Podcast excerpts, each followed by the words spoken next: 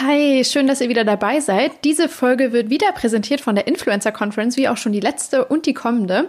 Ähm, auf der Influencer Conference werde ich am 9.12. die Ehre haben, ein Panel zu moderieren. Es wird ein großartiger Tag in München, da bin ich mir jetzt schon sicher, mit vielen spannenden Vorträgen, zum Beispiel von Kevin Tewe, von Felix Hummel und Björn Wenzel.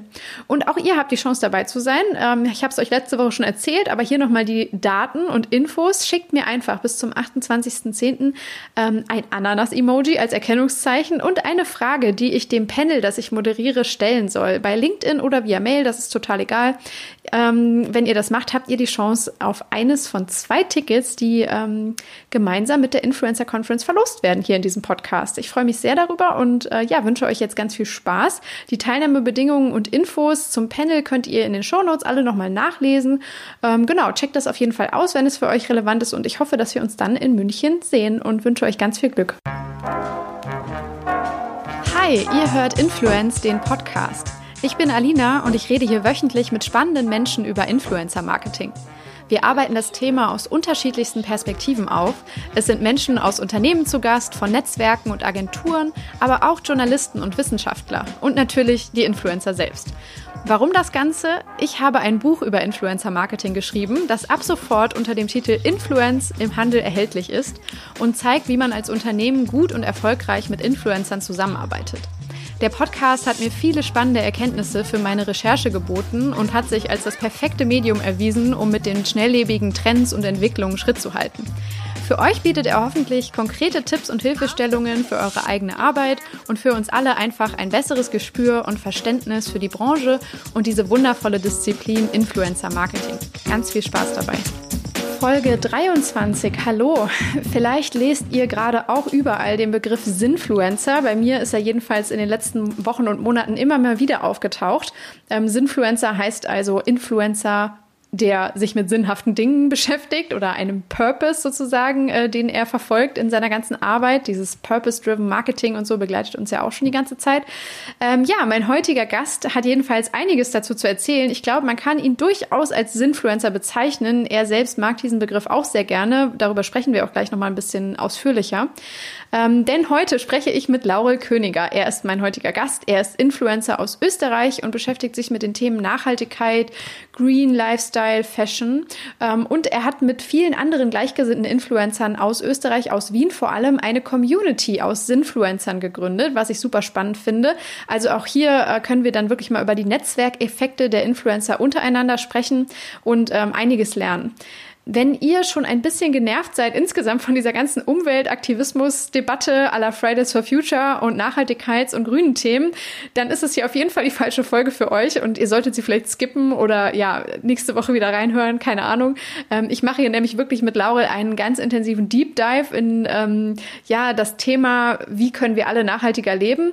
Äh, wirklich so ein bisschen Geek-Out-Session zu dem ganzen äh, Bereich. Und ähm, ja, wir sprechen natürlich auch über Laurels Arbeit, ähm, seine Antriebe, wie er überhaupt zu dem Thema gekommen ist, wie er jetzt zu dem ähm, Themenfeld gekommen ist, wie er seine Inhalte gestaltet und so weiter. Aber wir befassen uns eben auch ganz intensiv, ja, mal etwas weitergedacht mit den Herausforderungen und Fragestellungen, die sich ein umweltbewusstes Individuum in der heutigen Welt, in der westlichen Welt stellen sollte, kann, muss.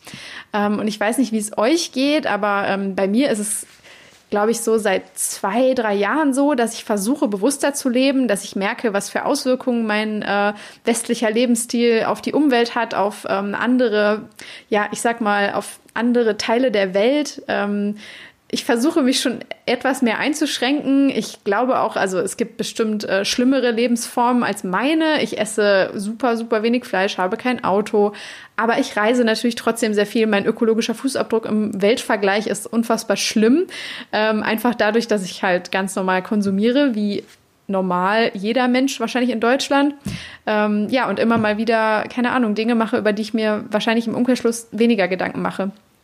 Ähm, und ich glaube, das kommt auch gleich im Gespräch total raus. Es soll auch überhaupt nicht um dieses typische Shaming gehen bei dem Ganzen, sondern mehr darum, wie jeder Einzelne es schafft, durch kleine Schritte, durch ähm, ja viele wertvolle Tipps und Tricks es einfach schafft, bewusster und nachhaltiger zu leben. Und ähm, ja, was jeder Einzelne dafür tun kann, darüber reden wir gleich, aber auch, dass äh, dem Einzelnen natürlich Grenzen gesetzt sind und es da auch nochmal zu politischen ähm, Umstößen, Entscheidungen und so weiter kommen muss. Ähm, also wird auch diese Folge natürlich sehr politisch sein. Aber ja, ich wünsche euch äh, dabei schon jetzt sehr viel Spaß. Ähm, insgesamt ist mir aufgefallen, dass wir alle, also ich und meine Freunde, meine Kollegen, meine Familie, mit wem auch immer ich darüber spreche, auf jeden Fall natürlich eine totale First World Deutschland geprägte Debatte zu dem ganzen Thema führen. Und es ist auch eine ziemlich privilegierte Debatte. Das muss ich mir auch immer wieder vor Augen führen ähm, und mir eingestehen. Denn ein nachhaltiger und grüner Lebensstil, wie wir ihn jetzt gleich hier besprechen, wie ähm, ich ihn auch oft diskutiere, ist immer auch auf jeden Fall mit höheren Ausgaben an allen möglichen Ecken und Enden verbunden. Und das ist nicht für jeden möglich. Ähm, auch nicht für jeden, der in Deutschland lebt. Und ich habe nicht selten das Gefühl, dass sich vor allem diejenigen damit beschäftigen, also mit diesem ganzen Green Living und Nachhaltigkeit Nachhaltigkeitsthema und Achtsamkeit und so, die sonst eher weniger problematische Fronten in ihrem Leben haben, sage ich mal, ähm, wo gewisse Dinge einfach schon vorausgesetzt sind und ähm, ja wo gewisse ähm, Privilegien vielleicht auch vorherrschen, über die wir uns alle ähm, vielleicht viel zu selten bewusst sind und viel zu selten freuen. Zu diesem ganzen Themenkomplex möchte ich euch auf jeden Fall auch noch einen weiteren Podcast ähm, neben diesem hier empfehlen. Ähm, das ist eine der letzten Episoden der neuesten aus dem Podcast Die Kanakische Welle. Ähm, und da widmen sich die Gäste und die Moderatoren dem Thema, ähm, wie weiß ist deutscher Klimaaktivismus? Äh, da sind drei super spannende Gäste mit drin und da wird einfach mal von allen möglichen Seiten beleuchtet, berichtet, ähm, ja, wie sich dieses Thema eben auch vor allem in einer einfach ja sehr weiß äh, deutsch geprägten privilegierten Schicht vor allem im Moment definiert ähm, und welche Einflüsse von ähm, ja zum Beispiel auch Menschen mit Migrationshintergrund in Deutschland mit reingehen äh, gegeben werden können. Ähm, insgesamt kann ich euch den Podcast auf jeden Fall auch super empfehlen. Der wird gemacht von Marcel Aburakia und Malcolm Uwanwe.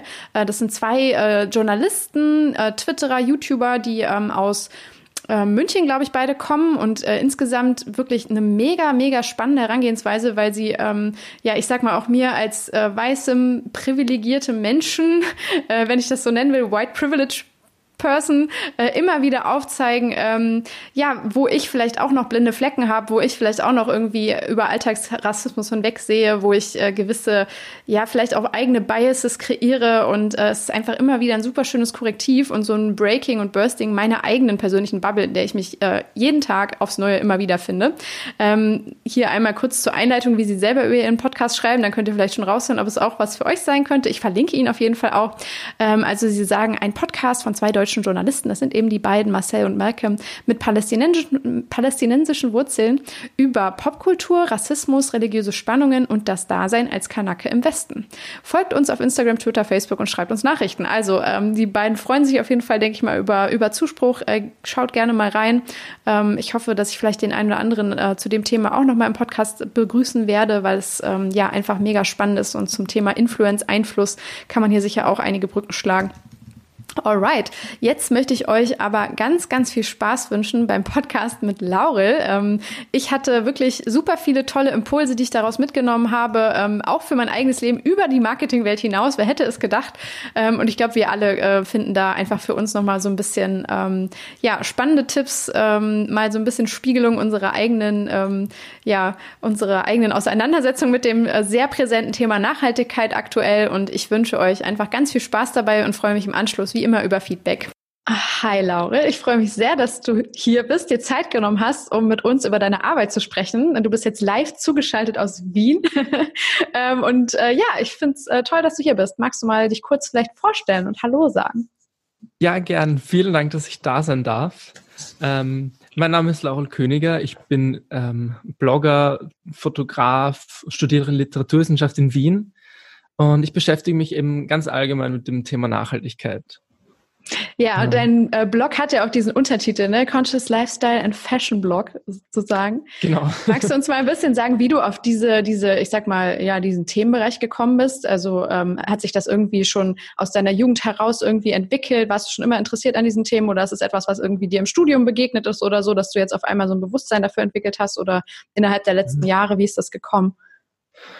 Äh, das kann ich manchmal selbst nicht ganz erklären. Also ich kann es natürlich erzählen, aber es ist sehr interessant, weil ich war nie mit diesem Thema groß in Verbindung.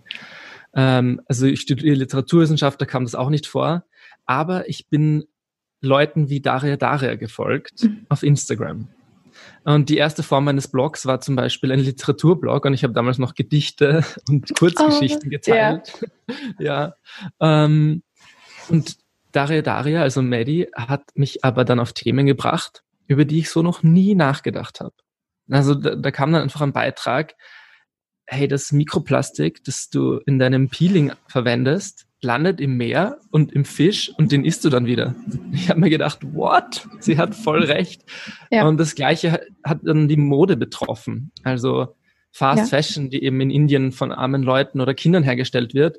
Und all diese Dinge haben sich irgendwie in mir akkumuliert und auch es hat auch so einen, so einen Klick gemacht. Und ich habe mir gedacht, irgendwie, ich kann einfach nicht mehr genauso weiterleben, wie bevor ich diese Dinge wusste. Also mhm. das ging irgendwie mit meinem Gewissen nicht ganz klar. Und es hat mich auch fasziniert, dass die Welt so viel interessanter und vielschichtiger ist, als ich bis dahin dachte, weil man denkt ja nicht drüber nach, wenn man sich jeden Tag eine Wasserplastikflasche zur Arbeit kauft. Ja. Was das vielleicht für Konsequenzen haben könnte. Also die Leute konsumieren ja nicht zu viel aus, aus böser Absicht. Man kennt nur einfach die Hintergründe nicht und wird nicht darauf gestoßen. Und ja. das fand ich total faszinierend und deswegen habe ich begonnen, dieses Thema selbst zu verbreiten, weil ich es halt so spannend fand und es gut finde, wenn immer mehr Leute darüber Bescheid wissen. Voll. Ich finde es so interessant, weil du ja dann quasi durch Daria darauf gestoßen wurdest, also so, der du wahrscheinlich gefolgt bist, weil du ne, ihren Insta-Feed schön fandest oder was auch immer. Und sie genau, hat ja auch mit genau. dem Thema ab irgendeinem Punkt angefangen. Also hat sie dich ja irgendwie auch ein bisschen geinfluenced, sodass du das an deine eigene Arbeit hast mhm. einfließen lassen. Ne? Also irgendwie, ja. Das ja, total. Äh, beschreibt den Prozess, mhm. wie es läuft, also äh, was, was quasi Influencer ja so besonders macht, irgendwie einmal äh, exemplarisch. Das finde ich sehr schön.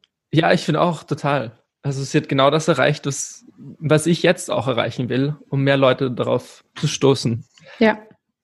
Ähm, wenn wir nochmal so auf die Anfänge zurückblicken, also du hast ja gesagt, du hast dich vor allem so mit, äh, mit Poesie, mit Literatur beschäftigt, ähm, sicher auch natürlich dann äh, ja, motiviert aus deinem eigenen Interesse an diesen Themen, aus deinem äh, Studium auch. Magst du darüber noch mal ein bisschen was erzählen, wie es überhaupt damit angefangen hat, dass du darüber geblockt hast und quasi deine Gedanken geteilt hast und geschrieben hast?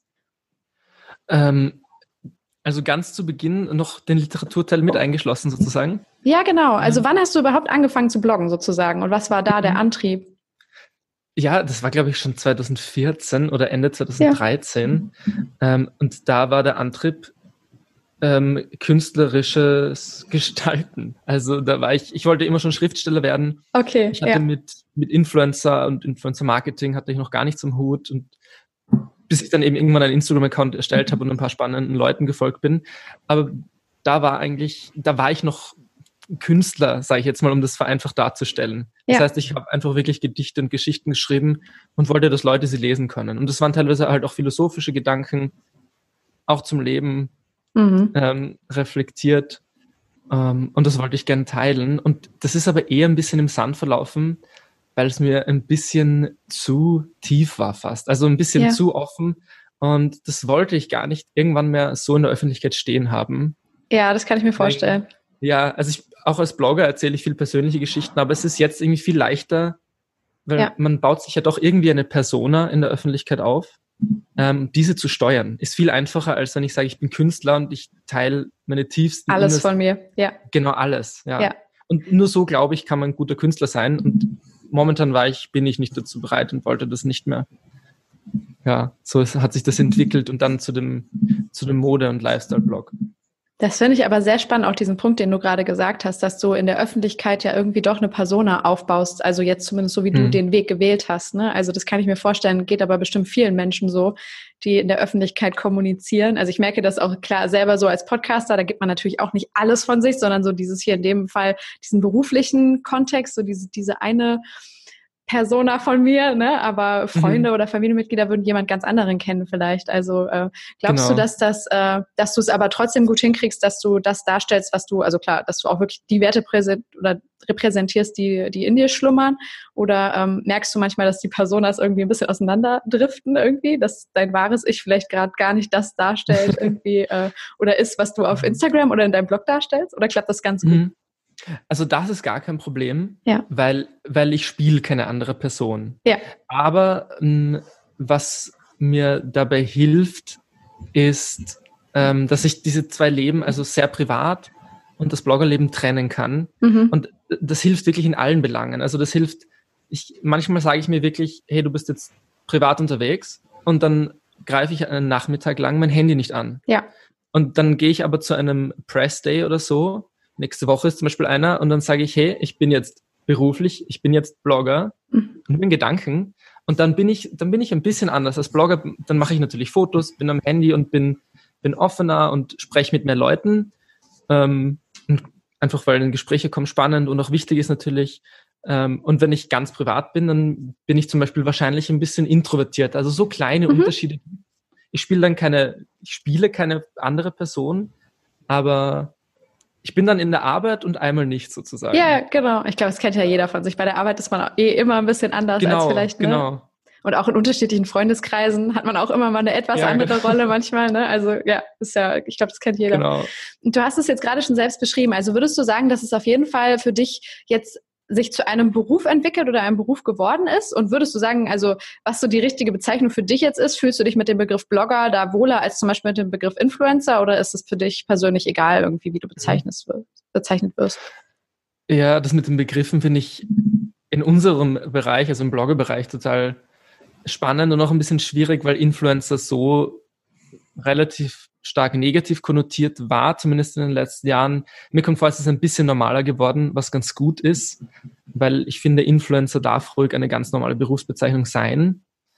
Ähm, und ich habe für mich, obwohl ich viel darüber nachdenke, noch immer nicht entschieden, wie ich meinen Beruf, was ich tue, genau nennen wollen würde. Ich ja. sage manchmal, ich bin Blogger, manchmal sage ich, dass ich Influencer bin. In meiner Instagram-Bio habe ich zum Beispiel als, als Kategorie angegeben, dass ich ähm, äh, wie heißt das genau? Creator? Äh, ja, Creative ähm, ah, okay. Mind oder so. Ja. Ah, Entschuldigung, ich habe es ja, check's Ich check's ganz schnell auf Instagram. Äh, genau, ja. auf, Deu auf, Deutsch heißt es digitaler Gestalter. Ja, ja, okay. Und genau, und auf Englisch Digital Creator. Digital Creator. Genau, genau. Ja. Das finde ich eine sehr coole Bezeichnung. Ja, finde genau ich auch. das mache ich.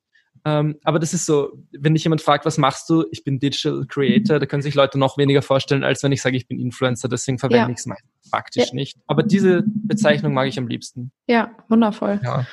Ähm, Genau, das Lustige ist, dass wir ja wirklich äh, in Kontakt gekommen sind, weil du den Podcast gehört hattest mit Nena, ähm, als sie sich sehr kritisch über Influencer geäußert hat. Sie hat sich halt da vor allem so auf die Fashion-Instagrammerin äh, konzentriert, aber hat ja doch, ist sehr harsh ins Gericht gegangen, eigentlich so mit dieser mhm. Berufsgruppe der Influencer.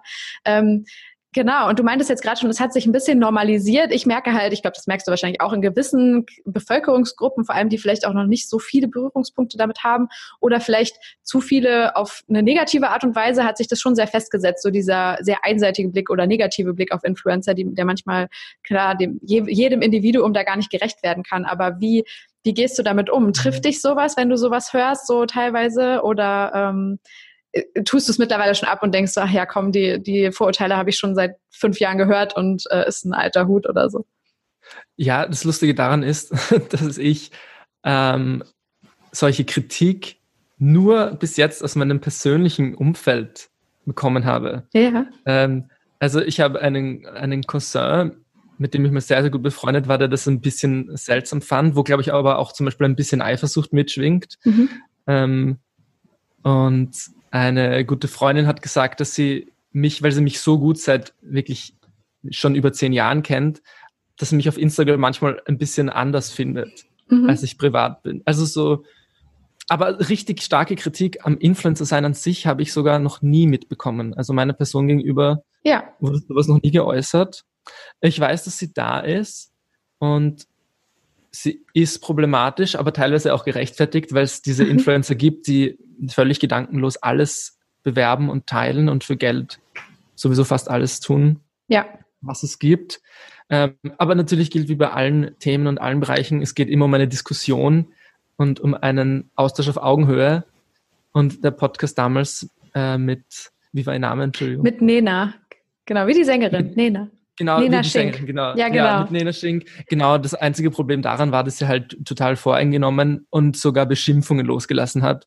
Und sowas hat einfach in keiner Diskussion was zu suchen, meiner Meinung nach. Und genau da habe ich dir dann geschrieben, das war eigentlich total nett. Ähm, wie du ja auf mein Feedback reagiert hast. Also danke dafür. Ja, klar. Nee, ich finde das also super erstmal überhaupt, dass du quasi ja dann als, ich will es nicht sagen Betroffener, aber als jemand, der ja auf jeden Fall in einer besonderen Art und Weise damit ja dann umzugehen hat, irgendwie mit so einer äh, recht harschen Kritik, äh, fand ich total cool, dass du einmal mhm. das so ein bisschen transparent gemacht hast. So. Also, und äh, du hast ja eben quasi so ein bisschen, ich sag mal, wie eine Art Gegenangebot gemacht oder gezeigt, dass es auch anders geht. Und deshalb sitzen wir jetzt hier und reden ein bisschen darüber, genau. ähm, was äh, quasi bei euch in Wien so abgeht oder ähm, wie du, wie du arbeitest. Äh, vielleicht um das einzuleiten. Also du kümmerst dich ja eben dann eben um das Thema Nachhaltigkeit, äh, Conscious Lifestyle, Conscious Living, was ja ganz viele Lebensbereiche betrifft. Ähm, wie gehst du davor und findest vielleicht auch erstmal am Anfang so deinen ich sag mal, deine Balance, dein Gleichgewicht, dass äh, du äh, Partnerschaften eingehst, die für dich oder deiner Meinung nach okay sind, die nicht zu viel sind, die vielleicht Menschen nicht in einer negativen Art und Weise beeinflussen. Also so, wie findest du da deinen moralischen Kompass, wenn man es mal so nennen will? Ja, gute Frage. Ähm, ich denke, es geht halbwegs gut in der Praxis tatsächlich, weil es einfach mittlerweile einige Firmen und Brands gibt, die einfach sich viele Gedanken um Nachhaltigkeit machen und um die Konsequenzen ihrer Produktion und ihrer Produkte. Und wenn ich dann, wenn mich dann so eine Firma anschreibt zum Beispiel, ist es kein Problem, eine Kooperation einzugehen. Also, ähm, aber du hast schon recht, es gibt Grenzen, die man ziehen muss, weil zum Beispiel ein Fair Fashion Hersteller, der mit mir eine Regenjacke aus Plastik promoten will, mhm. nehme ich sowas an. Äh, mhm. Äh, über sowas muss ich nachdenken. Ja. Die Jacke ist fair hergestellt, aber sie ist komplett aus Plastik. Und dann gibt es Leute, die das vielleicht nicht promoten würden. Würde ich in dem Beispiel jetzt zum Beispiel schon machen. Aha. Aber ähm, diese, diese Grenzen zu ziehen ist tatsächlich schwierig. Ich habe jetzt gerade vor kurzem zum Beispiel ein neues Boiler Room Event in Wien promotet, in Zusammenarbeit ja. mit Erestoff. Das ist ja diese Alkoholmarke. Okay. Ähm, da habe ich zum Beispiel auch überlegt, ähm, wirklich lang überlegt, ist Erestoff, also kann ich mit denen eine kleine Kooperation eingehen? Ist das ist das möglich? Ich habe mich über die Marke informiert und sie machen zumindest viel ähm, im Bereich Recycling. Und ich habe nicht extrem viel dazu gefunden, aber ich kann mir auch nicht vorstellen, dass, dass diese Liköre von armen Kindern irgendwo hergestellt werden, sondern die sind sicher in irgendeiner Distillerie halt in Europa oder so gemacht von ein paar Arbeit. Also, weißt du, so muss ich versuchen, immer auszuloten. Manchmal finde ich zu wenig Informationen und manchmal muss man auch darauf hoffen, dass man gerade nicht die falsche Entscheidung getroffen hat. Also es ja. ist immer ein Spiel mit deinem Gewissen ne? und ja. immer eine Gradwanderung mit dem, was du in Erfahrung bringen kannst über einen Kooperationspartner. Äh, manchmal wird es einem ganz einfach gemacht, wenn das eben wirklich tolle Labels sind wie Grüne Erde mhm. ähm, oder eben Armed Angel ist auch eine riesen, riesen tolle Fashionmarke. Die sitzen auch hier bei uns in Ehrenfeld um die Ecke. Ach, cool. Deshalb, ja, ja, genau, die kenne ich Ach, auch sehr, sehr gut. Ja. ja, cool, genau, den kann man in solchen Belangen total vertrauen. Mit so jemandem ja. arbeitet man gern zusammen und gerade Grüne Erde zum Beispiel macht auch ganz viel mit Influencern. Mhm. Die laden in, in die Werke ein, wo die Matratzen komplett aus Naturmaterialien in Österreich aus rein österreichischen Materialien hergestellt werden. Also ja. ein Wahnsinn. Das hat dann natürlich seinen Preis, aber solche Kooperationspartner gibt's.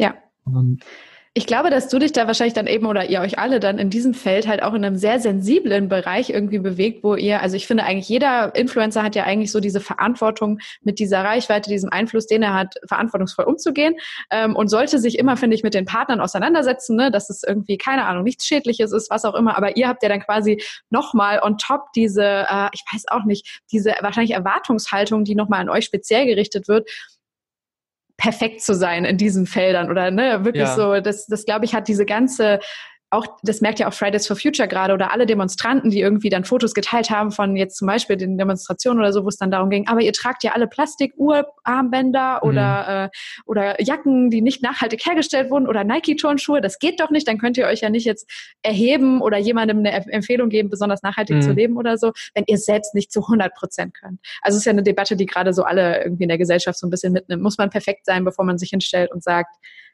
so geht's oder so könnte es auch gehen. Ne? Also wie ja. siehst du das? Wie wirst du damit konfrontiert? Ähm, ich werde auch hier, ich werde damit fast gar nicht konfrontiert. Ähm, ich glaube, das habe ich meiner, meiner, meinem Auftreten zu verdanken, weil ich mich absichtlich nicht 100% vegan nenne zum Beispiel ja. oder so. Wenn dann irgendwo ein Stück Käse in meiner Story mal auftaucht, was selten der Fall ist, aber doch, dann bekomme ich eben keine Vorwürfe. Ja. Also, aber sobald man eben beginnt, und das machen natürlich auch viele meiner Kolleginnen, sich noch, noch stärker zu positionieren, ähm, ist man sofort mit Kritik konfrontiert. Ja. Also ich habe gerade von einer guten Freundin die Story durchgeschaut, die Hannah Nele, die ist gerade in Neuseeland und macht irgendwie einen Roadtrip. Ja. Und äh, in ihrer, sie filmt sich natürlich, macht immer wieder eine Story und sie hatte da einen Pullover von, ich glaube, die Marke heißt Champion oder so. Ich weiß nicht, irgendeine dieser Sportmarken, die es schon genau. ewig gibt. Ja. Genau. Und Kenn irgendeine ich, ja. Person hat ihr darauf geantwortet, haha, wow, ist ja voll nachhaltig. Oh, Und ja, also sowas kommt dann halt ständig rein und also die Leute, ich, und ich weiß ehrlich nicht, was Leute dazu motiviert, sowas zu schreiben, aber scheinbar hören, denken sie in dem Moment wirklich nicht weiter über das Thema nach. Also für die ist das ganz abgeschlossen in einer Bubble eine nachhaltige Person, die ist perfekt sozusagen und wenn dein kleines Puzzleteil nicht stimmt, wird sofort aufgeschrien. Ja. Und vor allem ganz abgesehen davon, was man selber macht. Also ich will diese Person, ich weiß auch nicht, wer das war, wer das geschrieben hat, jetzt nicht vorwerfen, aber ich denke nicht, dass die besonders nachhaltig lebt. wahrscheinlich. Nur vom Gefühl her. Vielleicht auch schon, aber perfekt ist sowieso niemand. Und diese Kritik ist dann total seltsam, aber die kommt ständig rein. Die kommt auch bei einer Daria Daria rein. Genau, Wenn ja. sie im Zug unterwegs ist und sich auf einer Eintagesreise mal ein Sandwich kauft, das in Plastik verpackt war. Ja, genau. Also, ja, es sind alles nur Menschen und ich finde, man muss absolut nicht perfekt sein. Also das ist einer der schädlichsten Gedanken, die man in diesem Umfeld haben kann, weil der hält ganz viele Menschen davon ab, überhaupt erst mit Nachhaltigkeit zu beginnen und sich mehr mit diesem Thema auseinanderzusetzen, weil da diese riesige Schranke ist. Wenn ich jetzt sage, ich esse kein Fleisch mehr, dann, boah, dann muss ich total aufpassen. Dann, dann habe ich mich für mein Leben entschieden und ich darf keine Fehler machen und was weiß ich, was auch immer man sich alles denkt. Mhm. Ähm, also das Wichtigste ist nicht perfekt sein, absolut nicht. Probiert mal aus einem fünfmal die Woche Fleisch, zweimal die Woche Fleisch zu machen für den Start. Ja. Also da- das promote ich zumindest.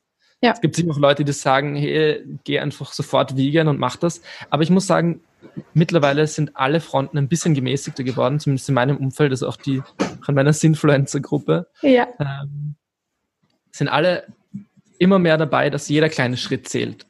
Und das ist schön und nur so kann es funktionieren, denke ich. Ja. Also es ist jeder sozusagen willkommen, einfach ein bisschen nachhaltiger und ein bisschen achtsamer zu leben. Und es wird von uns allen gefeiert und cool gefunden. Ja. Also da braucht niemand Angst zu haben, irgendwas falsch zu machen.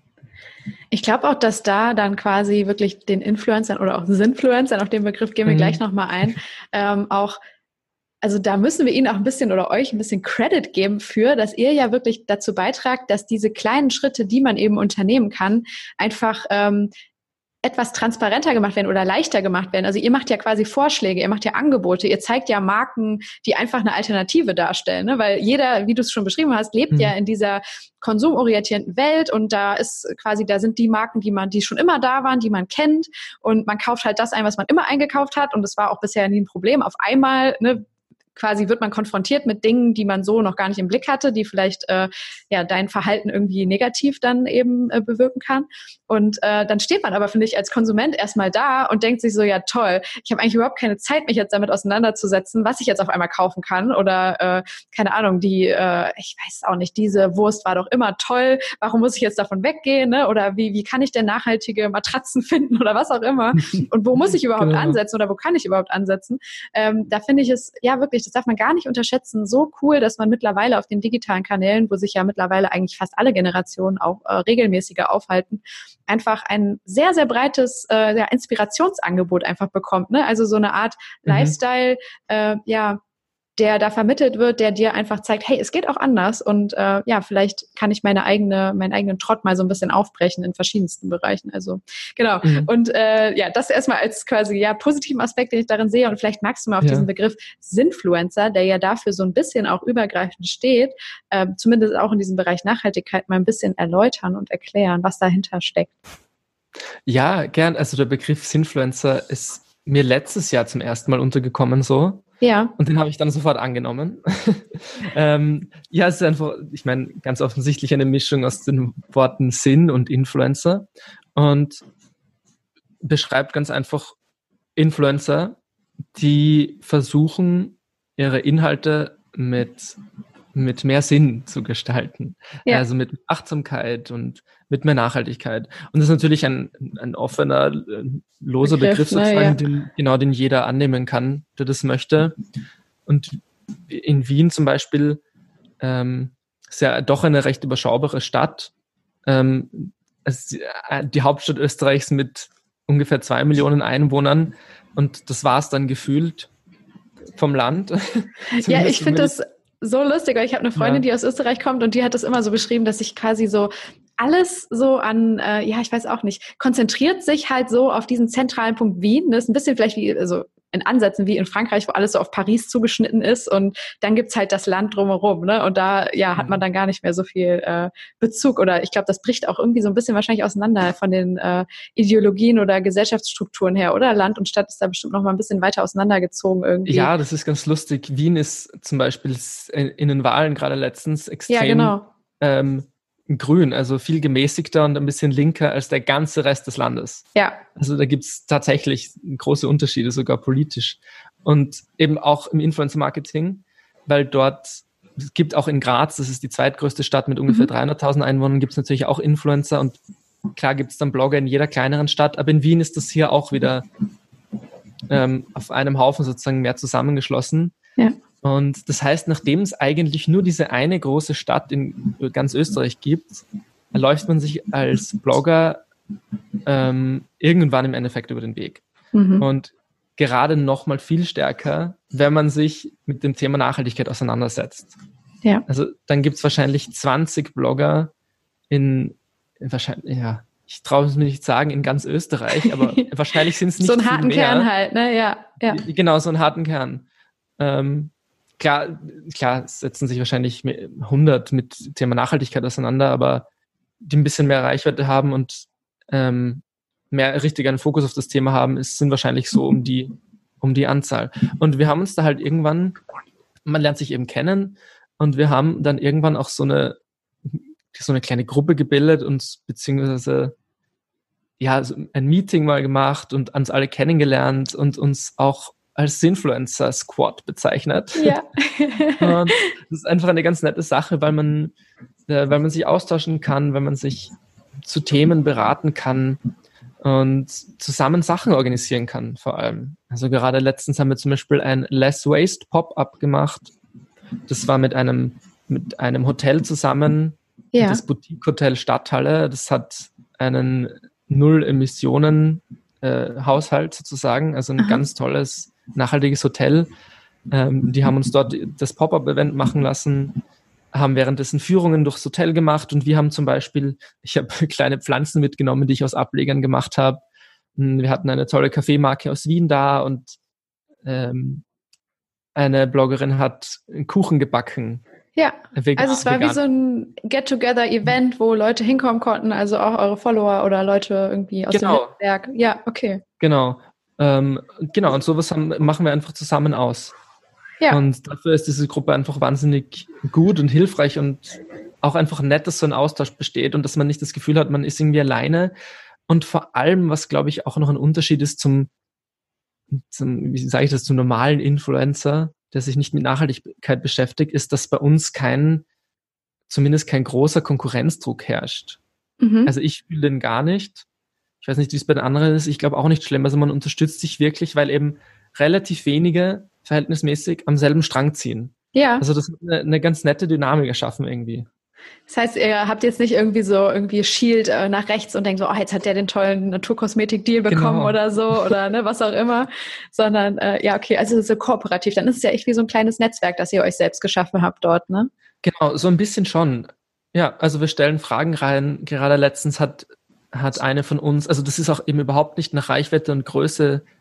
Ähm, Also es kann jeder mitmachen, theoretisch, der jetzt Genau, sich um das Thema jeder- kümmert, der Influencer ist und Genau, oder, also jemanden, der vielleicht jemanden von uns schon kennt und der Ja. vom Thema wirklich passt, kann jederzeit einsteigen. Und gerade hat zum Beispiel eine, die, noch, die zum Beispiel ein bisschen weniger Reichweite hat, ähm, gefragt, hey, ich habe gerade meine erste Kooperation, könnte mir bei der Rechnungserstellung helfen? Und dann haben wir Ja. gesagt, ja, ähm, ich kann dir gerne meine als Beispiel schicken und darauf musst du achten und so. Also in diese Richtung Ja. geht das. Also Das auch der berufliche Aspekt sozusagen, ne? Alles, was so Genau. noch an Tipps und Tricks dahinter steckt, irgendwie um eure Arbeit noch irgendwie besser zu machen oder ja. Ja, genau. Ah, das ist natürlich cool. Gibt ja, es das? Also ich meine, das gibt es ja auch unter anderen Influencer-Gruppen wahrscheinlich sehr, ne? Weißt du das? Also kennst du das mhm. so aus anderen äh, Branchenbereichen vielleicht, die sich jetzt nicht um Nachhaltigkeit per se kümmern, sondern anderen gibt es da auch so Netzwerke? Mhm. Weißt du das zufällig? Ähm, also ich bin zum Beispiel noch in einer anderen Gruppe ja. mit Bloggerinnen, die sich nicht mit Nachhaltigkeit beschäftigen. Ja. Da bin ich einfach über, über Freunde reingekommen, weil ja. ich die kannte.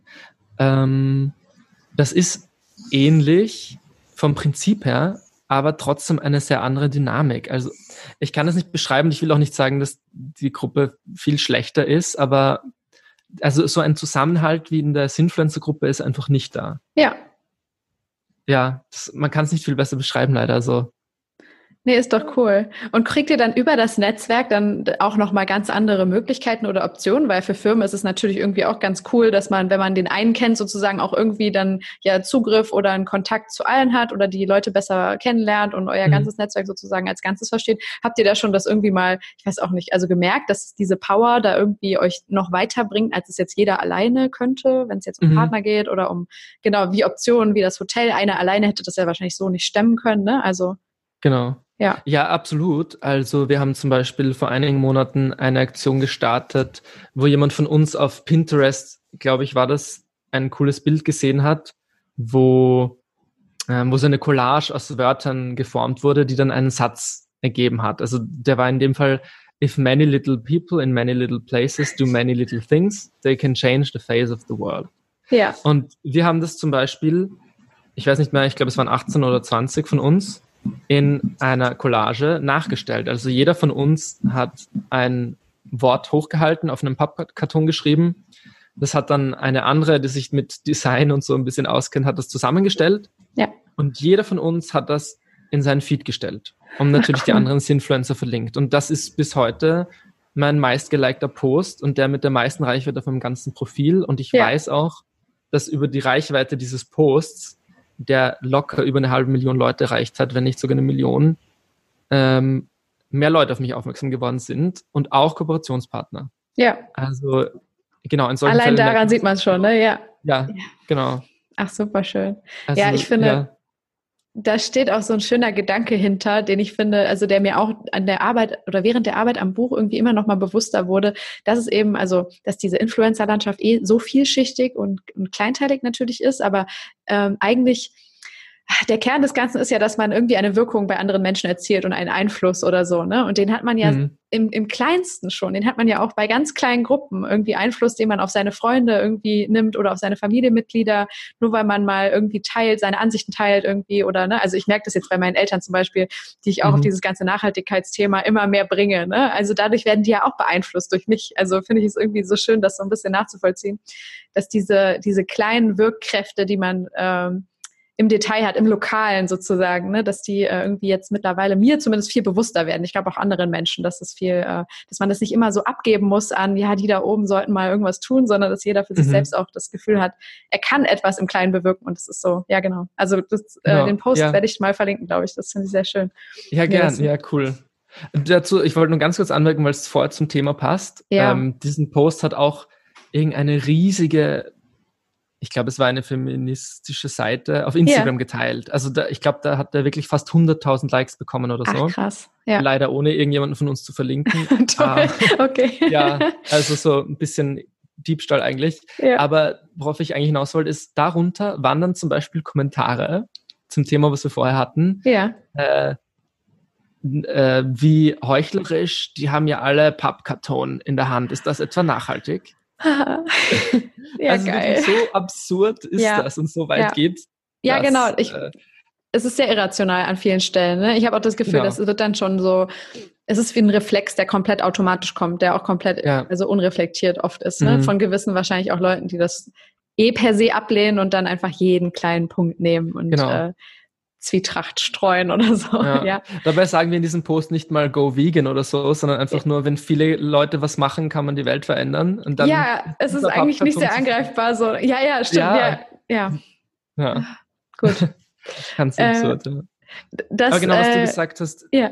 ja, mit der Familie ist ganz toll. Also seit ich mich mit dem Thema beschäftige, meine Familie kauft fast nur mehr faire Mode zum Beispiel, wenn sie was kauft. Ja. Also so im Kleinen hat das voll die Auswirkung auch. Genau, und ich glaube, das, äh, das ist ja auch, da würde ich dann vielleicht auch mal auf das Thema Fridays for Future kommen. Das ist ja das Tolle daran, dass man da gemerkt hat, okay, am Anfang wurde es so ein bisschen abgetan, als es ist ein Schülerprotest. Es äh, betrifft jetzt vor allem die jungen Leute, die mal aufstehen wollen und wie auch immer, ne, jetzt, jetzt passiert mal ein bisschen was, aber ja.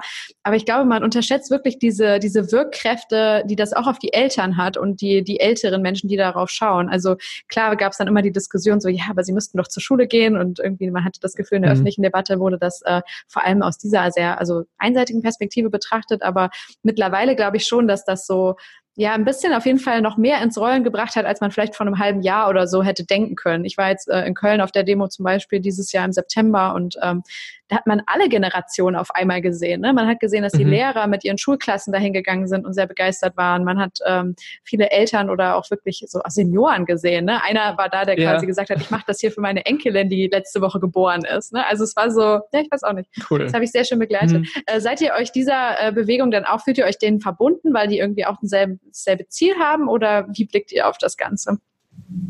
Ähm, also ich kann das muss ich eh ganz allgemein vielleicht nochmal anmerken, ich kann ja sowieso nie für alle sprechen, ja, die hier in unserer stimmt. Gruppe dabei sind. Also du dann selber quasi. Genau, ja. ja, aber ganz allgemein sind wir denen auf jeden Fall verbunden. Also es waren auch einige von uns zusammen auf der ersten weltweiten Klimademo, die ja, glaube ich, im Frühjahr diesen Jahres war. Genau, ja. Ähm, genau, also zu sowas gehen wir dann auch zusammen hin und, und die unterstützen wir auf jeden Fall. Also das ja. ist eine tolle Sache, die da passiert. Ja, wie nennen sich die, ich glaube, Senioren oder Opas for Future oder Omas for Future, das gibt es mittlerweile alles. Ach, haben die auch ihren eigenen Namen? Das ja, wusste ich noch gar nicht. Ach, schön. Das habe ich schon mit Plakaten gesehen, so die ja. Seniorengruppe Omas und Opas for Future. Ja. Super nett. Ja, also mittlerweile sind da echt so viele Leute mit dem Boot. Ähm, und es, es spricht ja eigentlich auch überhaupt nichts dagegen. Auch hier kommen dann wieder für mich irrationale ähm, Kritikpunkte an Greta Thunberg die meistens am ja. Thema vorbeigehen, vor allem richtiger Hass, ähm, ja.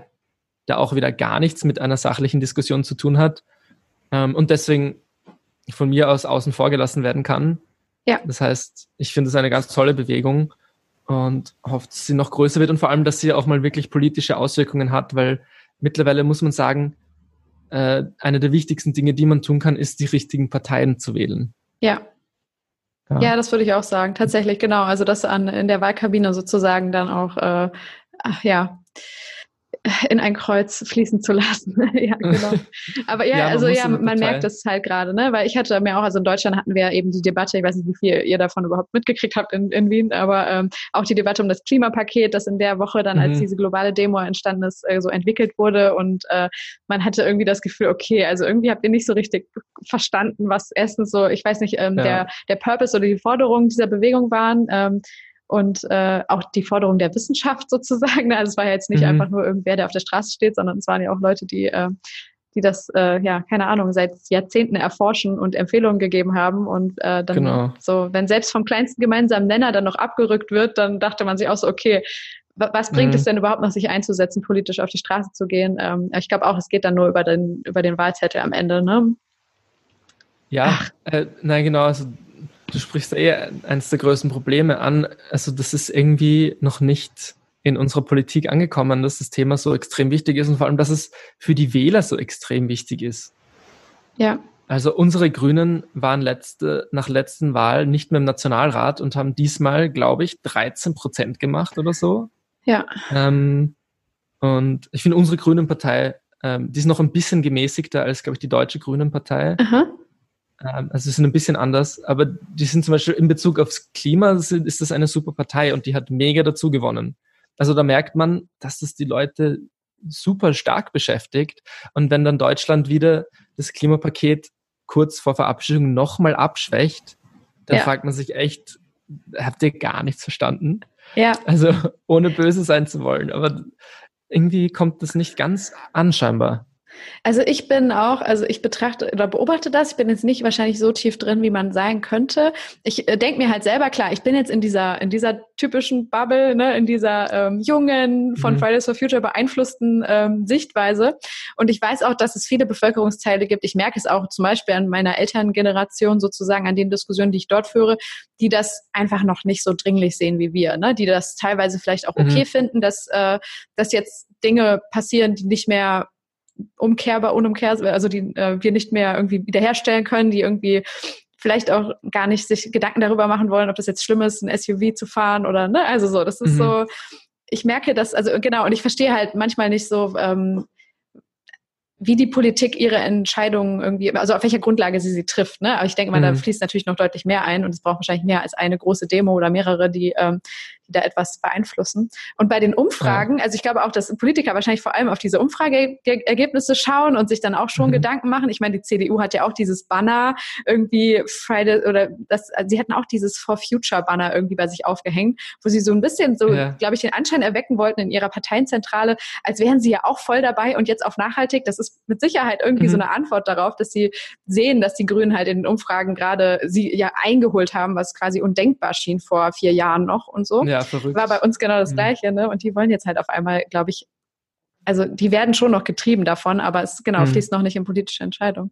Ja. Aber bei den Umfragen bin ich auch immer ein bisschen vorsichtig, weil äh, ich weiß noch, dass bei Fukushima die Grünen auch auf einmal über 20 Prozent hatten. Deshalb haben sie dann auch zum Beispiel bei uns äh, in Baden-Württemberg ähm, den Ministerpräsidenten dann stellen können, auch bis heute. Das mhm. war so der erste riesige Sieg, den die wirklich so da mal erringen konnten, der in so einer Machtposition endete und ähm, dann äh, sind sie aber auch komplett abgestürzt ein paar Jahre danach. Ne? Ja. Also es war, wenn es in der medialen Berichterstattung dann irgendwie wieder ins andere Umkehr, äh, um sich umkehrt, ist auf einmal mhm. so, war das dann die Verbotspartei, die uns äh, den Veggie Day irgendwie geben möchte. Deshalb bin ja. ich immer noch super vorsichtig, wie weit das jetzt überhaupt geht.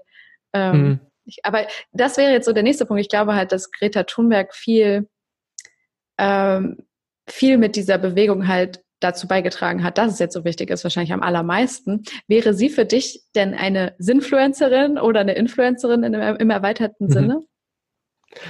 Ja, ich glaube schon. Also wenn Greta Thunberg sich Sinfluencerin nennen würde, dann würde ich das auf jeden Fall sofort so akzeptieren. Also ich denke, sie ist eine Sinfluencerin aus meiner Sicht. Ja, so qua Fall. Definition, was man darunter versteht halt. Genau. Ne? Ja. ja, sie erreicht so viele Leute und was sie verbreitet, ist eigentlich schon eine tolle Message. Ja. Ja, also auf jeden Fall. Ähm, bist du eigentlich so dann mit deinen äh, Lesern, Followern, den Leuten, die deine Arbeit verfolgen, auch in einem regelmäßigen Austausch über diese Themen? Oder ähm, also kriegst du irgendwie Feedback auf gewisse Dinge oder auf Kooperationen, auf Beiträge, die du veröffentlichst? Wie läuft das? Ähm, das meiste Feedback bekomme ich eigentlich auf Instagram. Ja. Ja, das äh, funktioniert momentan am meisten und es ist dann meistens auch eine Antwort auf meine Story. Also wenn mhm. ich, wenn ich da irgendein veganes Essen herzeige oder irgendeine Sonnencreme, ja. die, die vielleicht kein Mikroplastik enthält oder so, ähm, da sind die Leute eigentlich am meisten interessiert. Ja, und die antworten mir dann tatsächlich und fragen nach, wo es das gibt oder ja. ob ich das jetzt wirklich so gut fand, fragen mich manchmal welche. Mhm. Ähm, ja, also es ist ein ganz netter Austausch ähm, dass ich noch im Rahmen hält, also noch kann ich allen antworten. Ja. Ich habe ja auch nicht die größte Followeranzahl ähm, oder die riesigste Reichweite auf Instagram zum Beispiel. Das heißt, es ist noch ein sehr netter Rahmen, ja. wo ich, wo ich fast alle kenne, die, also nicht persönlich, aber fast alle, die mir schreiben, so schreiben noch im Blick, hin, ne? Ja. Genau, hin und wieder mal. Ja. Da, da kommen mir dann die Namen bekannt vor. Ja, das ist sehr nett eigentlich. Der Austausch funktioniert über Instagram ganz gut. Am Blog ist fast nichts mehr los. Also in den Kommentaren Aha. war sowieso fast nichts los. Ja. Ähm, aber interessanterweise, die Statistik geht trotzdem nicht runter. Also es wird weiterhin der Blog gelesen. Ja. Ähm, was ich auch sehr interessant finde, weil man sich immer wieder fragt, ob jetzt Blogs doch irgendwann aussterben. Und ich meine allgemein auch, wie das mit den sozialen Medien weitergeht. Aber scheinbar sind Blogs relativ konstant. Ähm, das wollte ich eh noch. Funktioniert noch. Darauf wollte ich eben auch so ein bisschen hinaus. Also würdest du wahrscheinlich sagen, dass Instagram gerade deine wichtigste Plattform ist, oder? Oder kannst du das gar nicht so priorisieren? Hm, doch, ist sie auf jeden Fall. Mhm. Ja. Weil man hört auch, auch, ja. Ja, also meinen Podcast habe ich auch, den ich für sehr wichtig halte, der vor allem hat er so eine coole Sonderstellung, weil der eben von nicht von Social Media abhängig ist, ähnlich ja. wie der Blog. Genau, darauf wollte ich ja. nämlich auch hinaus, weil wenn man merkt ja. halt, ne, keine Ahnung, ist also viele Influencer hadern ja wirklich gerade mit den Algorithmusumstellungen und den sinkenden mhm. Reichweiten und so. Ähm, und be besinnen sich dann wieder zurück auf diese alten Kanäle, die sie mal aufgebaut haben oder machen eben neue auf, wie zum Beispiel einen eigenen Podcast. Ne? Also würdest du auch sagen, dass mhm. du diese zwei Häfen jetzt in dem Fall äh, auch erstmal nicht aufgibst oder aufgeben würdest, weil es halt hier immer noch so eine Art äh, Möglichkeit gibt, ähm, Selbstkontrolle zu haben und zu steuern? Ja, auf jeden Fall. Also ganz aufgeben würde ich auch den Blog nie. Es ja. kommt momentan ein bisschen weniger Content. Mhm. auf dem Blog, aber ähm, ich würde nicht aufgeben. Man weiß auch nicht, was mit Instagram passieren wird, weil die momentan so viele Sachen ändern. Ja. Vielleicht kommt jetzt auch zu uns, dass die Likes entfernt werden. Ähm, das wird im Influencer-Marketing so viel verändern. Ich kann ja, nicht genau du? sagen, was, aber ich glaube schon. Ich weiß aber nicht, ob es nicht vielleicht positiver wird. Also ja. ich sage gar nicht, dass alles einbrechen wird, aber es wird auf jeden Fall was verändern. Ähm, was glaubst du, was wird da so passieren, wo du es am meisten spürst? Hm. Ähm, also ich glaube, wichtiger werden, noch wichtiger, komischerweise, werden, glaube ich, die Personen hinter einem Account ja. und die Message, die sie vertreten. Weil da steht dann nicht mehr, ähm, Bibis Beauty Palace hat zwei Millionen Likes, sondern mhm. das, das, sieht man nur mehr das Foto von, von Bibi und Kommentare halt, oder? Ja, genau. genau. Ja. Also das heißt, diese, diese Social, ich weiß nicht den Fachbegriff, nennt man das, wenn einem viele Leute folgen, ist man automatisch angesehener. Ja, also, dieses Credit, Social Credit, ja. Ja, genau, ich glaube Social Credibility oder so. Ja. In, irgendwas in die Richtung, die wird jedenfalls, glaube ich, ähm, wichtiger, aber in einem positiven Sinne. Ja. Also, weil man nicht mehr von Likes abhängt. Und Instagram hat ja auch schon mit neuen Designs für das Profil rum experimentiert, wo man auch die Followeranzahl nicht mehr so präsent gleich am, auf den ersten Blick drauf hat. Ja. Also bin ich gespannt, was kommt. Und ich glaube, dass da, dass gerade da nachhaltige Profile noch interessanter werden. Ja. Weil ich glaube sowieso natürlich, dass Nachhaltigkeit die Zukunft ist und auch im Influencer-Marketing.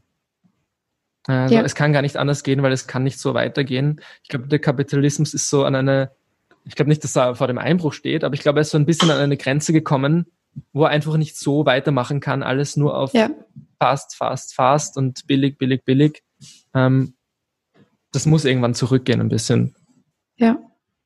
Ja, ich finde es sehr spannend, was auch so etwas äh, wirklich, oder na, was heißt etwas, was so die ganz großen Marken oder Konzerne jetzt machen, wenn du zum Beispiel Adidas anguckst, die zumindest in kleinen Schritten dann auch sagen, okay, wir werden irgendwie bis zum Jahr 2022 alles nur noch aus erneuerbaren Plastiksachen irgendwie äh, ne, oder aus, ich weiß gar nicht, mhm. wie sie es genannt haben, aus recyceltem Plastik herstellen. Das sind ja schon mal so Signale, die dann gesendet werden, dass sie wissen, wir können gar nicht mehr so weitermachen wie bisher, ne? selbst wenn es danach mhm. immer noch nicht perfekt ist oder nachhaltig. Aber man merkt, dass sich, glaube ich, jede Marke dann in der Zukunft auf jeden Fall konfrontieren lassen muss mit diesen Nachfragen oder Erwartungshaltungen. So, warum könnt mhm. ihr denn nicht? Weil andere machen es ja auch. Ne? Also so, ja. das, äh, ich glaube ja, auch, total. dass da die Großen dann auch da in dem Sinne von den Kleinen natürlich getrieben werden, von äh, anderen Labels oder so, die es jetzt schon mhm. gut machen und dann mhm. wiederum eine Vorbildfunktion auf den Mittelbau hoffentlich haben. Ne? Also ja, hoffentlich. Ja. Aber es mussten ja, also es mussten ja schon Forever 21 Filialen mussten ja schon schließen wegen Umsatzeinbußen und das auch kommt Zara ja und H&M ja. haben auch Umsatzeinbußen. Richtig. Und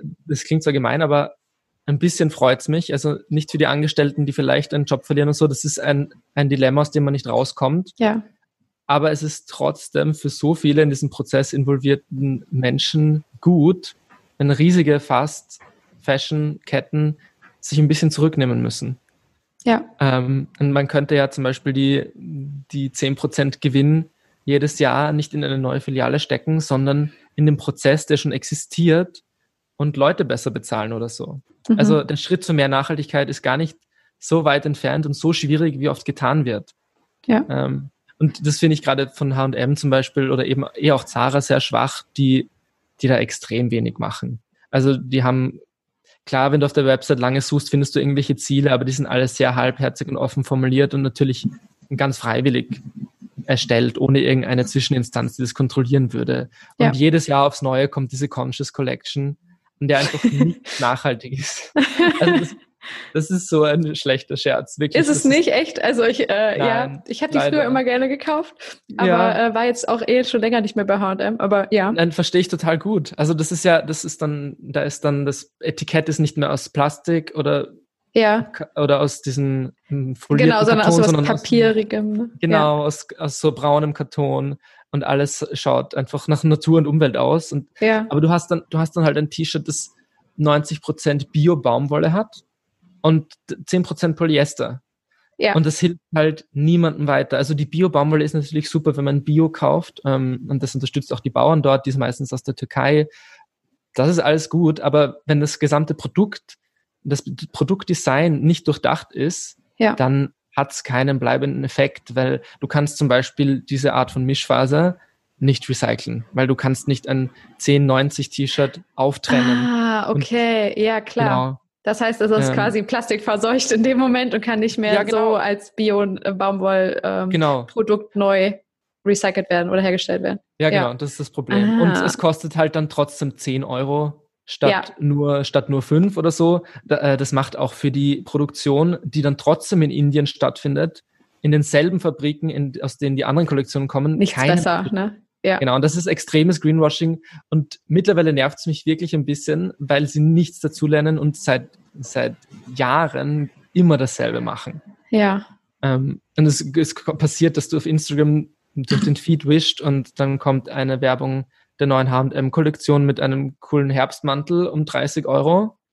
Und dann wischst du weiter und dann kommt ein Mantel, wo dabei steht Conscious Collection, der ist 5 Euro teurer und mit ein bisschen Bio-Baumwolle. Also das ist, mhm. das ist eigentlich der einzige Unterschied. Ja. Und das ist halt nur, weil Greenwashing extrem gut funktioniert. Ich glaube auch, dass es momentan so in ist. So genau, ich finde, also ich sehe das am allerstärksten ähm, bei DM im äh, Regal irgendwie, ja. wenn ich mir die äh, Gesichtspflege oder die Shampoos angucke, die mittlerweile alle irgendwie grüne Blätter drauf haben, irgendwie wo mm. überall Vegan draufsteht oder genau. Am besten finde ich die und die habe ich leider auch. Ich glaube, das ist so eine äh, oh, was ist das? Es ist so eine Haarmaske, wo irgendwie draufsteht 98 Prozent natürliche Zutaten, weißt du? Also sie, mhm. sie sind so stolz auf die 98 Prozent. Man will ja. gar nicht wissen, was in den zwei Prozent drin ist, aber das finde ich so lustig, also dass sie das genau. so, das steht fett auf dem Deckel und ich denke halt mhm. leider, ich werde da auch voll natürlich durch beeinflusst denke so, ach cool, ja. guck mal, so nachhaltig sind die schon zu 98 Prozent, wir sind fast ja. da, ne? So, okay. Aber ähm, hast du, siehst du vielleicht die Gefahr, dass es noch mehr wird, weil halt genau, es ist jetzt ein Trend und dieses, also viele Konzerne denken halt, dass es dann reicht. Und äh, mhm. ich sehe zumindest bei mir, dass es im Moment, äh, also ich bin auch in so einem Transformationsprozess, es wird langsam besser, mhm. aber ich reagiere auch teilweise noch auf diese halbgaren Greenwashing-Produkte. Das wird ja dann wahrscheinlich noch mehr ja. werden, ne? weil es jeder merkt irgendwie, dass er das machen muss, aber viel, nicht so ganz. Ja, genau. Denke ich auf jeden Fall, dass das mehr werden wird. Ähm, ich hoffe auch, dass einfach das Bewusstsein darüber aber mehr werden wird, wofür ich eben auch schreibe und meine Inhalte mache zum Beispiel. Ja. Aber es ist noch immer ein Problem. Also ich habe gerade mir eine Studie vor kurzem angeschaut, die ähm, die Leute von CodeCheck durchgeführt haben. Ja. Die haben Produkte, Kosmetikprodukte zwischen 2014 und 2016 verglichen, über 100.000. Ähm, aus dem Grund, weil 2014 sich viele Hersteller dazu freiwillig dazu entschieden haben, weniger Mikroplastik zu verwenden. Mhm. Und die haben halt rausgefunden, dass sich so gut wie nichts verändert hat. Und in jedem mhm. dritten Peeling ist Mikroplastik und in jedem mhm. fünften Lippenstift. Mhm. Und auch in ganz vielen Duschgels, weil Mikroplastik leider auch in flüssiger, flüssiger Form als, äh, als Bindemittel beziehungsweise als Verflüssiger sozusagen verwendet wird, damit die mhm. Texturen schön cremig sind. Ähm, und gerade aus der Kosmetik landet halt wirklich alles im Wasser. Irgendwann im Fluss, weil ja, mit unseren Filteranlagen nicht rausgefiltert werden kann und im Endeffekt auch irgendwann im Meer. Und das ähm, ist ja auch nochmal sehr spannend, wenn man sich auch also generell nur als kleinen Teilaspekt daraus mal wirklich Mikroplastik rausnimmt, das ist doch auch im Endeffekt, das Schlimme ist ja, dass es dann im Meer ist, man sieht es nicht, es ist jetzt keine Plastiktüte, die irgendwie rumschwimmt, aber es legt sich dann auf den Grund und versiegelt auch irgendwie alles so, ne? Also es tötet irgendwie das Leben ja auch dort ab. Der Fisch wiederum isst es natürlich oder, oder trinkt es, weil es halt mhm. halt auf allem liegt, was im Meer irgendwie an festem Stoff ist. Und es ist ja, dann irgendwie ist so ein Film. Oder? Nee, es, ähm, es ist so klein, das? dass es sich gar nicht ablegt. Es ist überall im Wasser einfach. Ah, okay. Also das sind ähm, die Fische atmen es ein oder fressen ja. es, weil das ist teilweise für Plankton zum Beispiel halten. Ja, ja. Ähm, natürlich legt sich sich auch einiges ab, aber das ist wirklich so leicht. Also es ist in, überall. In jeder, es ist wirklich überall. Es ist in jeder Fläche, in jeder Schicht des Wassers oh. zu finden. Okay. Und also wir alle kennen die Fotos von Walen, die mit Bäuchen voll vom Plastik angeschwemmt werden. Ja. Das ist jetzt in dem Fall kein Mikroplastik. Genau, das ist halt das Plakative, ähm, ne? Die, wo genau, das ist jetzt das große. Was niemand ignorieren kann. Genau. Aber auch das Kleine macht die, macht die Probleme. Und vor ja. allem ist im, sind im Plastik fast immer Giftstoffe enthalten, die sich mit der Zeit durch Sonne und Gezeiten herauslösen, die dann auch im Fisch landen, die Tumore auslösen können. Und vor allem essen wir das halt auch. Also es hat, glaube ich, schon fast jeder Mensch auf der Welt auch Mikroplastik in seinem Körper. Ja. Und wenn es nur ganz wenig ist, dem konnte man fast gar nicht ausweichen sozusagen. Und das ist halt absurd. Und auch ja. ein bisschen eklig, finde ich.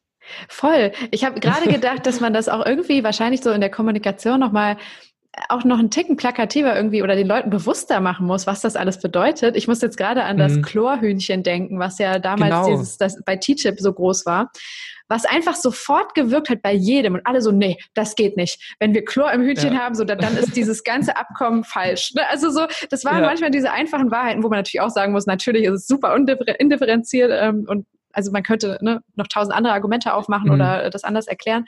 Aber manchmal braucht es so starke Symbole und Bilder. Ne? Ich glaube, die müssen, mhm. muss man jetzt so in dieser ähm, Nachhaltigkeits- und Umweltbewegung manchmal auch noch klarer machen. So beim Feinstaub merke ich das auch ganz stark, dass die Leute so denken, ja, ja was ist denn schlimm mhm. daran, wenn ich mit meinem äh, Benziner oder Verbrennungsmotor in die Stadt fahre und äh, ja. ich merke das halt hier alleine beim Atmen. So, ich kann nicht sehen, was da ist, ne? aber ich merke, das ist nicht gut. Also genau. Nee, ich wohne hier auch an einer vielbefahrenen Straße, zum Glück ja. mit sehr gut abgedichteten Fenstern. Ja. Aber ich mache sie zum Beispiel ungern auf, wenn draußen gerade Stau ist oder sehr viel Verkehr. Und wenn man sie mal putzt, dann sieht man, was da alles dranhängt. Ja. Es ist unfassbar, ja. oder? Es ist schwarz, ja. tiefschwarz. Es ist schwarz. Mhm. Also. Ja, und das ist, und das ist halt so klein, dass man es einatmet. Genau.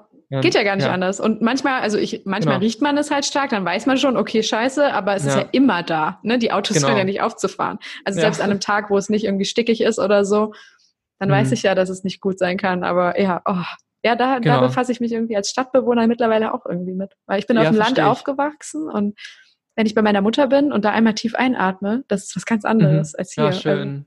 Ja, ich fahre jetzt auch gleich nach unserem Interview raus aufs Land zu meinen Eltern. Ah, ja, wundervoll. Ah, ein bisschen Waldluft atmen. In die Berge. Fast. In die Hügel, in die Steiermark. Sehr schön. Ähm, dann vielleicht so als, als so nochmal abschließendes Nachhaltigkeitsthema fände ich nur einmal diesen Punkt, ähm, zu dem du bestimmt auch super viel weißt, ähm, Second-Hand-Fashion auch super spannend, ja. ähm, weil das ja auch ein Markt ist, der unglaublich wächst und im Kommen ist. Und ich merke das auch mhm. mittlerweile immer mehr bei Fashion-Influencerinnen, denen ich folge, die das immer mehr einfließen lassen. So. Und das habe ich übrigens mhm. bei, äh, keine Ahnung, irgendeinem Online-Second-Hand-Laden gekauft oder um die Ecke. Ähm, das wird irgendwie viel präsenter, oder? Mhm. Das wird auf jeden Fall viel präsenter und das ist auch die absolut nachhaltigste Möglichkeit, Kleidung zu kaufen, also Kleidung neu zu kaufen sozusagen. Ich finde Secondhand super und ich freue mich, wenn es mehr wird.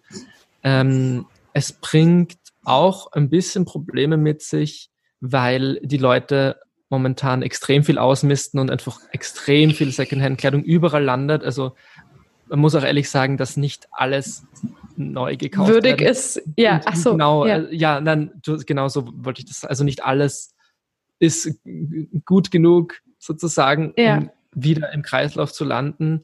Also die Läden werden teilweise überhäuft. Ähm, manche machen daraus ein Geschäft, dass sie zum Beispiel nur ganz tolle Sachen annehmen. Also die machen so ein bisschen Luxus-Secondhand-Shops. Ähm, ist aber, finde ich, alles gerechtfertigt und es ist alles immer viel nachhaltiger, als es neu zu kaufen. Selbst wenn du von einer fairen Marke kaufst, ist es ja, ja neu produziert und aus neuen Ressourcen hergestellt. Genau. Das heißt, das ist cool. Bei nachhaltig, äh, bei Secondhand-Mode würde ich nur darauf achten, ähm, da, dass sie nicht aus zu viel Kunststoff besteht zum Beispiel. Also ich meine, Polyester-T-Shirts und so kaufe ich mir persönlich sowieso nicht. Da landen auch bei jedem Waschgang hunderttausende Mikrofasern im, wieder im Meer. Oh je, okay. Ja. Ich lerne auch hier selber als Konsument und Nutzer sehr viel. Ja, krass. Ja, stimmt. Also es ist so logisch. Aber ja, sowas weiß genau. man halt nicht. Also, ja, total. Ganz schlimm sind aufgeraute ähm, Plastikstücke. Also Fließjacken sind zum Beispiel am schlimmsten. Okay. Wenn du eine, wenn du eine Fließjacke wäscht, sind, weiß nicht, wie viele hunderttausende Fasern jedes Mal im Meer. Nein, eben darüber denkt man ja gar nicht nach. Nee. Ähm, da gibt es zum Beispiel auch eine, äh, die also Guppy Friend heißt das. Mhm. Also Guppies sind ja diese kleinen Fische yeah. für Aquarien, sozusagen Fischfreund. Das ist so ein Beutel, in den gibt man seine Plast also Kleidung hinein, die Plastikfasern enthält und dann ja. ganz normal in die, in die, Waschmaschine und der filtert die Plastikfasern. cool, dass es also nicht ins Wasser und in den Kreislauf geht. Ja, da geht es nicht durch, weil das so ein, oh. so ein ah. engmaschiges Netz ist, dass hier das Mikroplastik, zumindest Fasern, nicht durchkommen. Sehr wundervoll. Siehst du solche genau. Dinge?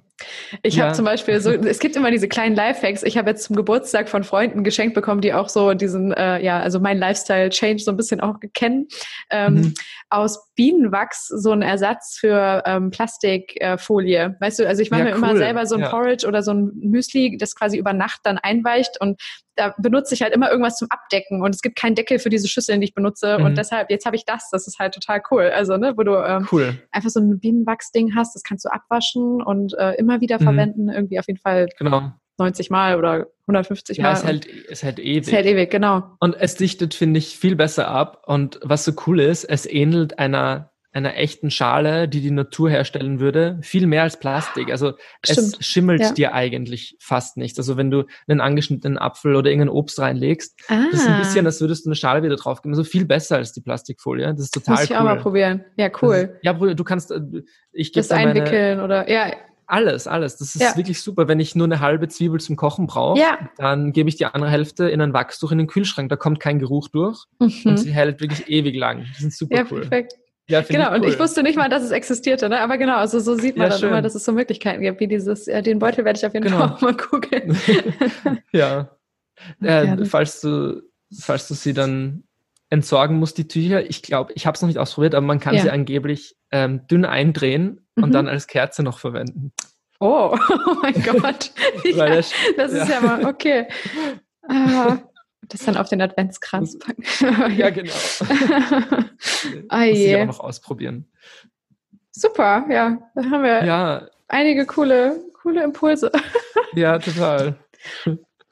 Ähm, so, damit du gleich auch in die Steiermark fahren kannst. Ähm, ich ähm, mhm. würde zum Abschluss ähm, stelle ich jedem Gast immer so die Frage, was er glaubt, wo die Reise noch hingeht. Ich glaube, wir haben ja schon betont, so dass ähm, das Thema Nachhaltigkeit wahrscheinlich für alle auch Influencer immer relevanter wird? Gibt es noch andere Trends oder Themen, wo du weißt oder denkst oder eine Prognose anstellst, wo du sagst, boah, hey, also äh, da würde ich mal drauf setzen oder das näher im Auge behalten, da kommt bestimmt noch was auf uns zu?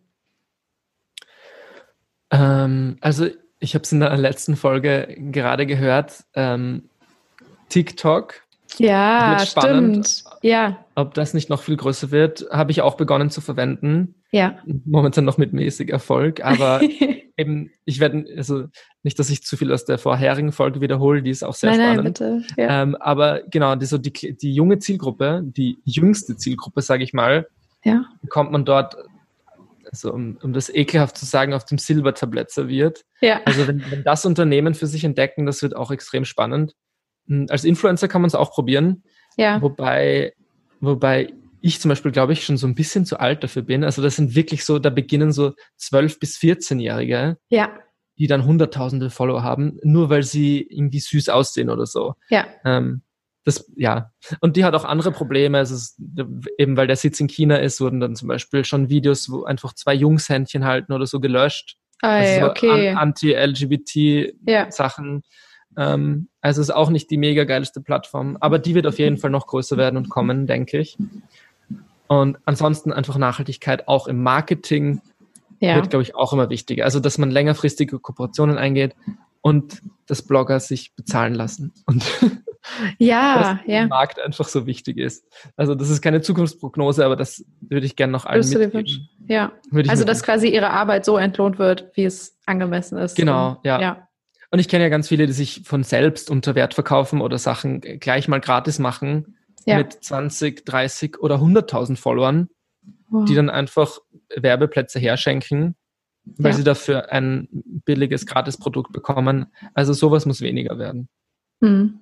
damit es weiter bestehen kann. Ich meine, da ist ja dann sowas wie euer Netzwerk oder ne, als Beispiel, dass Influencer sich auch untereinander mehr austauschen, mehr verstehen, was, was bin ich wert, in Anführungszeichen, oder was mhm. kann ich eigentlich, was ist meine Arbeit wert, was kann ich selber verlangen auch ja, gut, oder? Fall. Dass ihr euch untereinander sozusagen auch noch mehr äh, verbündet und diese Kraft des Netzwerks so ein bisschen äh, mhm.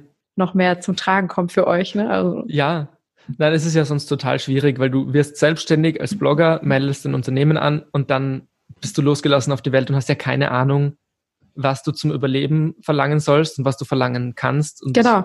Und darfst vielleicht sogar nur. Ähm, ja, also ganz schwierig und da hilft es auf jeden Fall, wenn man sich mal austauschen kann. Ähm, ja, wunderbar. Ja. Ich danke dir sehr für dieses sehr erhellende Gespräch. Ähm, ja, ich, ich glaube, ich nehme dir. sehr viel mit, sehr viele äh, auch neue äh, Ideen und Impulse, was äh, mein, meine nachhaltige Transformation angeht. Ich hoffe, die Hörer auch, aber da bin ich ganz sicher. Und danke dir cool. erstmal, dass du dir die Zeit genommen hast und äh, das alles mit uns geteilt hast. War sehr schön. Ja, es freut mich sehr. Dir auch vielen Dank, dass ich mit dir sprechen durfte über so spannende Themen und ja, und ich hoffe, dass einige ein bisschen was mitgenommen haben und dass ein bisschen ein Input da war. Der Definitiv. War. Auf jeden Fall. Ja, okay, dann sage ich schon mal Bye-bye und danke dir. Ciao. Das war mein Gespräch mit Laurel. Die Shownotes werden, glaube ich, unendlich voll sein, weil wir einfach tausend Dinge besprochen haben, die ich euch gerne verlinken möchte. Ähm, ja, aber was sagt ihr denn zum Gespräch? War es zu grün, zu politisch, zu naiv vielleicht an manchen Stellen oder an einigen Punkten vielleicht auch total hilfreich? Ich hoffe doch. Ähm, gebt mir gerne auch ein Zeichen, wenn ihr das Gefühl habt, dass ich Laurel noch mehr als Influencer hätte einbinden sollen.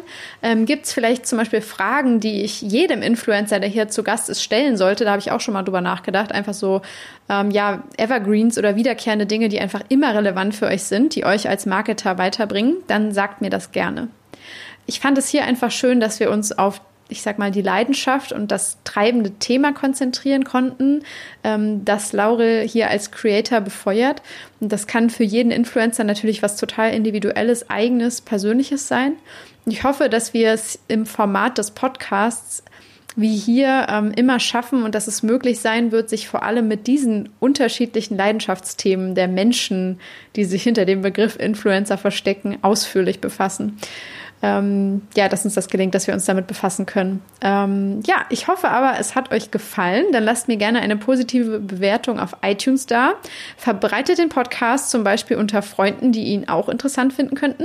Ähm, vernetzt euch sehr, sehr gerne mit mir auf LinkedIn, mit Laurel. Ähm, werde ich auch nochmal auf LinkedIn vernetzen, aber gerne natürlich auch bei ihm ähm, auf Instagram mal vorbeischauen, äh, auf seinem Blog, in seinem Podcast. Ähm, die werde ich auch verlinken. Kauft und empfehlt mein Buch, wenn ihr es mögt. Ähm, schreibt gerne auch eine Bewertung auf Amazon, wenn ihr äh, Lust habt. Ihr könnt die Ersten sein. Ich glaube, es gibt aktuell noch keine. Also da freue ich mich sehr. Ich bin sehr gespannt. Und äh, ja, gewinnt ein Ticket für die Influencer Conference. Nehmt teil an der Verlosung. Dann äh, sehen wir uns im Dezember in München hoffentlich live. Ich danke euch sehr für eure Zeit, für euer Engagement, für das Feedback, für den vielen Zuspruch, den ich in den letzten Tagen und Wochen erfahren habe. Das ist einfach ja unfassbar viel wert. Das äh, zeigt mir, dass diese Arbeit hier wirklich irgendwie ja für die Menschen was bedeutet und dass ich nicht in einen leeren Raum hineinspreche. Und es ist äh, ja wirklich wundervoll. Ähm, ja, vielen Dank. Macht's gut. Wir hören uns in ein paar Tagen wieder. Bye bye.